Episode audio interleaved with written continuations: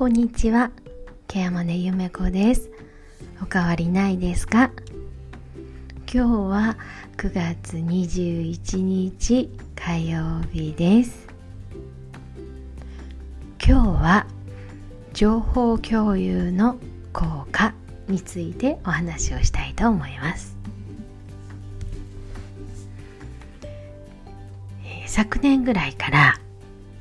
事業所内えー、法人内で LINE ワークスを取り入れましたうんなんかそのいろんな部署がある法人なのでなんか情報が伝わってないとか言ったとか言ってないとかそんなこと聞いてないよとかねそういうことが本当に多かったんですね。で部署が多い割に、まあ、小さな法人ですのでもう誰もが情報をいろんな情報をたくさん知っておく必要があるにもかかわらず手書きの書類で申し送りは口頭でちっちゃなメモをみんなが持っているっていうような職場だったんですね。えー、コロナの時代になってで3種研修、まあ、集まってする研修もできなくなりで情報共有が大切ですよとかねあの、まあ、記録を残しましょうとかいろんなことを言ってももうほぼほぼなんかこう伝わってるのか伝わってないのかすらわからないっていう状況の中で何か書いていかなきゃいけないよねっていうことで Zoom 研修を推し進め情報共有のツールとしての LINE ワークスを取り入れました。結果ですね。もうすごいです。はい。えーと、うちの職場はね結構ねスタッフさんの年齢層が高いのであのスマホは使えるけどパソコンはなかなかみたいな人が結構いるんですね。なのでえーと、本当に LINEWORKS ももう入れるところからえどこをどうやるのとかね。LINE 使えてるのになんでそれができないのっていうぐらいのレベルの人がもう山ほどいたんですね。本当にお一人お一人あのアプリを取るところから登録するところからっていうところから始めたんですがもう今すごいです。もうそれぞれのスタッフがもう本当に必要だと思う情報を上げてきます。で、まあ、何よりですね小規模多機能の管理者が、えーと、毎日の申し送りをもう LINEWORKS でねパンと上げてくるようになったんですね、えー、手入力が難しいこれのスタッフは音声入力をしています。で、えー、それぞれの部署のねグループもあるんですけどねそれぞれの部署のグループの中でいやこれちょっと情報共有をもっと全体にした方がいいですよねっていうふうに自分で気がついて進言して自分でできるようになってきたんですよね。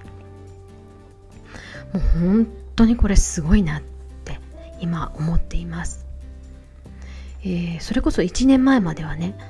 あのもうあのスタッフややこしいのよってもう文句ばっかり言ってくるしどうしたらいいですかどうしてたらいいですかって自分で考えようとしないのよねっていうふうに評されていていたスタッフがですねこの LINEWORKS を使い始めそしてどんどんどんどん情報発信ができるようになってくるともうどんどん実はものすごくあの目が利いてそして耳が利いて情報発信ができる仕事ができるスタッフだったっていうことにみんなが気がついていたわけなんですね。でなんか言ってもあんまり反応もないし分かってんのか分かってないのかも分かんないよってって言われてたスタッフが実はすごくあの独創性のあるですねでこちらが思っている以上の仕事の速さだったっていうことも実は分かってきたんですね。これって本当にあの LINEWORKS でいろんな情報を共有してで共有した情報をバンバンととみんなでねあのあそうだったんだって確認していくことで分かってきたことなんですけれどいかに今まで私たちがあるいは、まあ、上司っていう管理者っていう立場の人たちがね人の一面しか見ていなかったのかなっていうのを反省させられたっていう出来事でもありました。本当に人はあの使えるものを使える道具を手にした時はもうそのパフォーマンスは最高に最高潮にあの最大限に生かされていくんだなっていうのを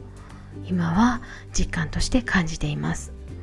でもちろん高齢のスタッフが多かったのでね、えー、そんなの導入できるのっていうふうに確かに上司からも言われたんですよ。いやいやもうとにかくやってみましょう。やりながら修正しましょうって言ったのでやってよかったなって今は本当に思っています、ま、もちろんねコロナっていう状況の中での苦肉の策ではあったんですけれども